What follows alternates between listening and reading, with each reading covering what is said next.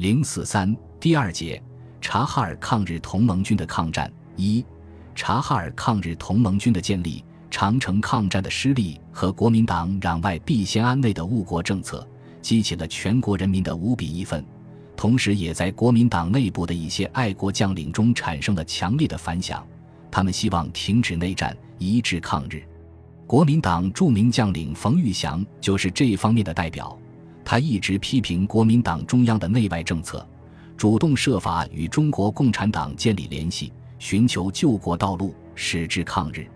中原大战后，冯玉祥隐居在山西汾阳，与其旧部及两广等方面仍有联系，随时准备东山再起。同时，还与中共北方组织派来的代表肖明等直接会晤，商讨中国革命有关问题。九一八事变后，冯玉祥不断谴责蒋介石的不抵抗政策和依赖国联的错误方针。一九三一年底，冯玉祥为实现自己团结御侮的愿望，去南京出席国民党四届一中全会。即至淞沪战起。冯又参加了国民政府军事委员会及出席国民党四届二中全会，在这些会议上，他怀着满腔热忱，提出了一系列抗日救国的方案。但蒋介石、汪精卫等人顽固坚持对外妥协、对内剿共的误国政策，使他的愿望落空，寓意不深。于一九三二年三月二十四日前往泰山重新隐居。冯玉祥在泰山期间。继续加强同两广方面冯的旧部及共产党的联系，阅读进步书籍，总结政治斗争经验，探寻抗日救国的途径。他认识到抗日反蒋必须并举，而要抗日反蒋必须集结实力，否则将无法实现自己抗日救国的政治主张。由于山东的韩复榘不支持冯的抗日活动，是冯冯的旧部宋哲元出任察哈尔省政府主席。察省地处抗日前线，又是过去西北军活动的地盘。冯于是决心在宋的掩护下开展抗日活动，于十月九日从泰山移驻张家口。一九三二年底至一九三三年初，热河及华北的局势急剧恶化，察哈尔省受到日本侵略者的严重威胁。这时，冯玉祥已经与中共北方组织取得了联系，在共产党的推动下，着手集合各方抗日力量。准备反抗日本对察哈尔省的进犯，进而为收复失地而斗争。中共北方组织应冯玉祥之邀，于1932年12月至1933年1月，先后派张木陶、吴芷歌、吴化之、张存实、宣侠富、许全忠等到张家口，负责推动河指导筹建抗日同盟军工作。为了加强抗日同盟军的组织和发动工作。中共河北省委于一九三三年五月成立前线工作委员会，具体负责党在张家口地区的工作。中共北方组织还从北平、陕西等地抽调谢子长、刘仁、严红艳等到同盟军各部开展工作。与此同时，冯玉祥加紧军事上的准备。一九三三年二月，冯电召汾阳军校教育长、共产党员尹新田到张园。面谈抗日建军事宜，尹新田回到汾阳后，与副校长支应林一起扩编了队伍，于四月末带领该校三千多师生全部开到张家口，随即扩编成师，任命支应林为师长，拨归佟麟阁指挥，成为冯的基本队伍。三月下旬，冯又派高兴亚赴京与旧部吉鸿昌取得联系，请即去查共图大事，即热烈响应。表示决心以身报国，万死不辞。随即在天津变卖家产，购置军械，于四月一日赴张家口。方振武也在冯的联络下，于五月二十日率所部从山西到达张家口。此时，冯的旧部高树勋、孙良诚、张凌云等也先后抵达张家口。冯还收编了一些从东北热河退入察省的抗日部队，李忠义、邓文、黄守忠等部。蒙古自卫军德木楚克洞卢普等部，以及察哈尔地方武装张立生部，到五月，由冯玉祥出面联络的军队已达数万之众。这些武装力量尽管政治主张不同，原来的指挥系统不同，却都一致拥护冯玉祥统帅领导他们抗日。冯玉祥积极准备抗日活动，引起蒋介石的注意。蒋多次派人访冯，企图劝导和诱骗冯离开察境。从一九三三年一月至四月，蒋介石、汪精卫、何应钦等曾派王法勤、黄绍谷、李烈钧、黄绍竑、熊斌等人陆续到张家口向冯友说，劝冯离察进京，均遭冯拒绝。冯对左右表示，宁为抗战而死，也不愿离开此地。正当冯拒绝蒋要他离开张园之际，察哈尔形势日趋紧张。四月下旬，日军第八师团进攻南天门阵地的同时，也开始对察省重镇多伦的进攻。四月二十五日，日伪军从围场出发向多伦进犯，并于二十九日攻陷多伦。接着，日伪继续南犯，于五月二十四日占领沽源，察省全境行将不保。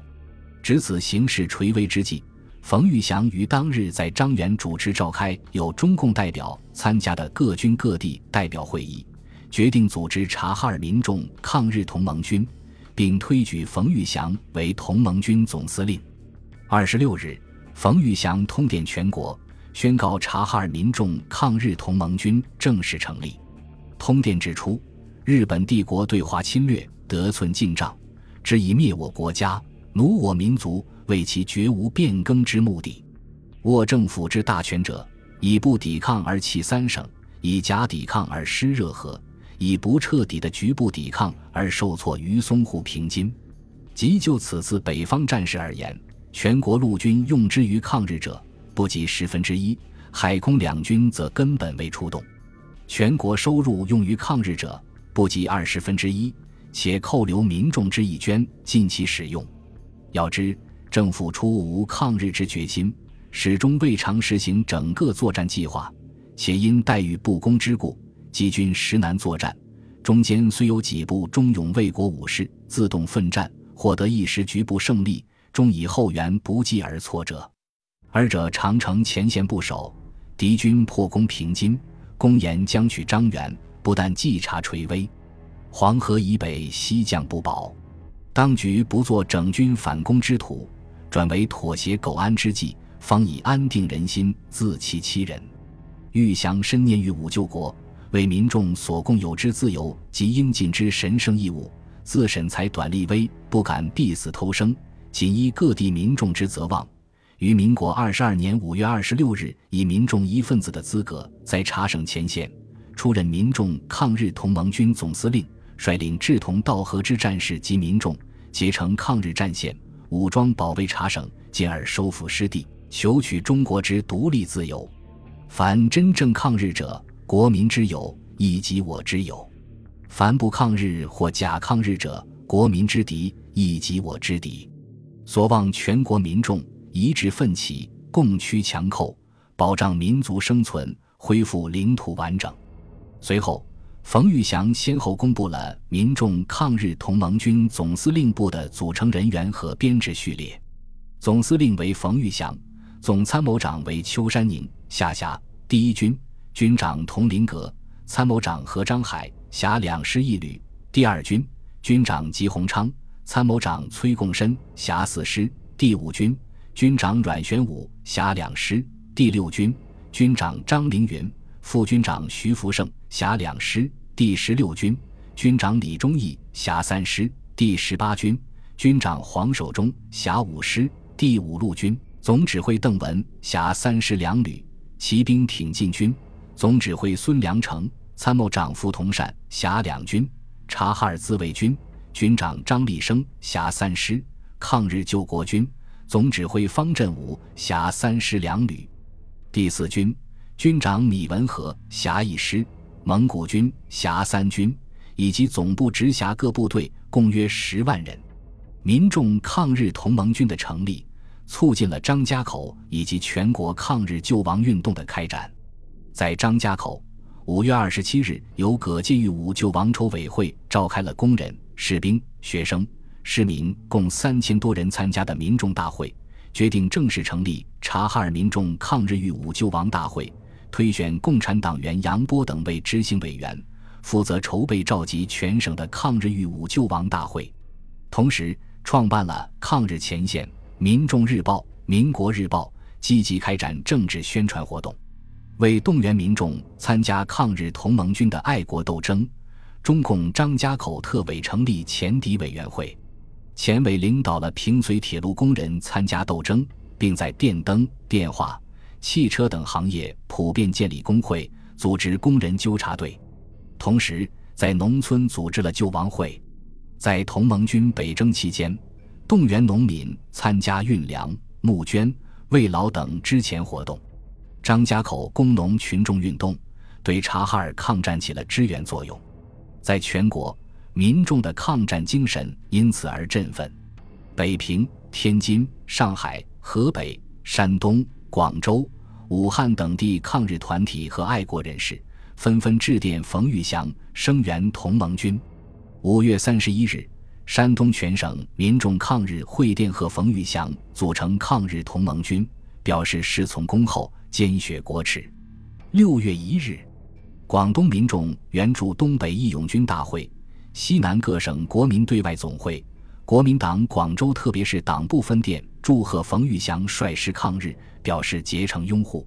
六月二十日，东南五省民众抗日救国会在贺电中盛赞冯玉祥誓师抗日，为其九死之国魂，系千钧羽一发，无待还我河山，功已不在羽下。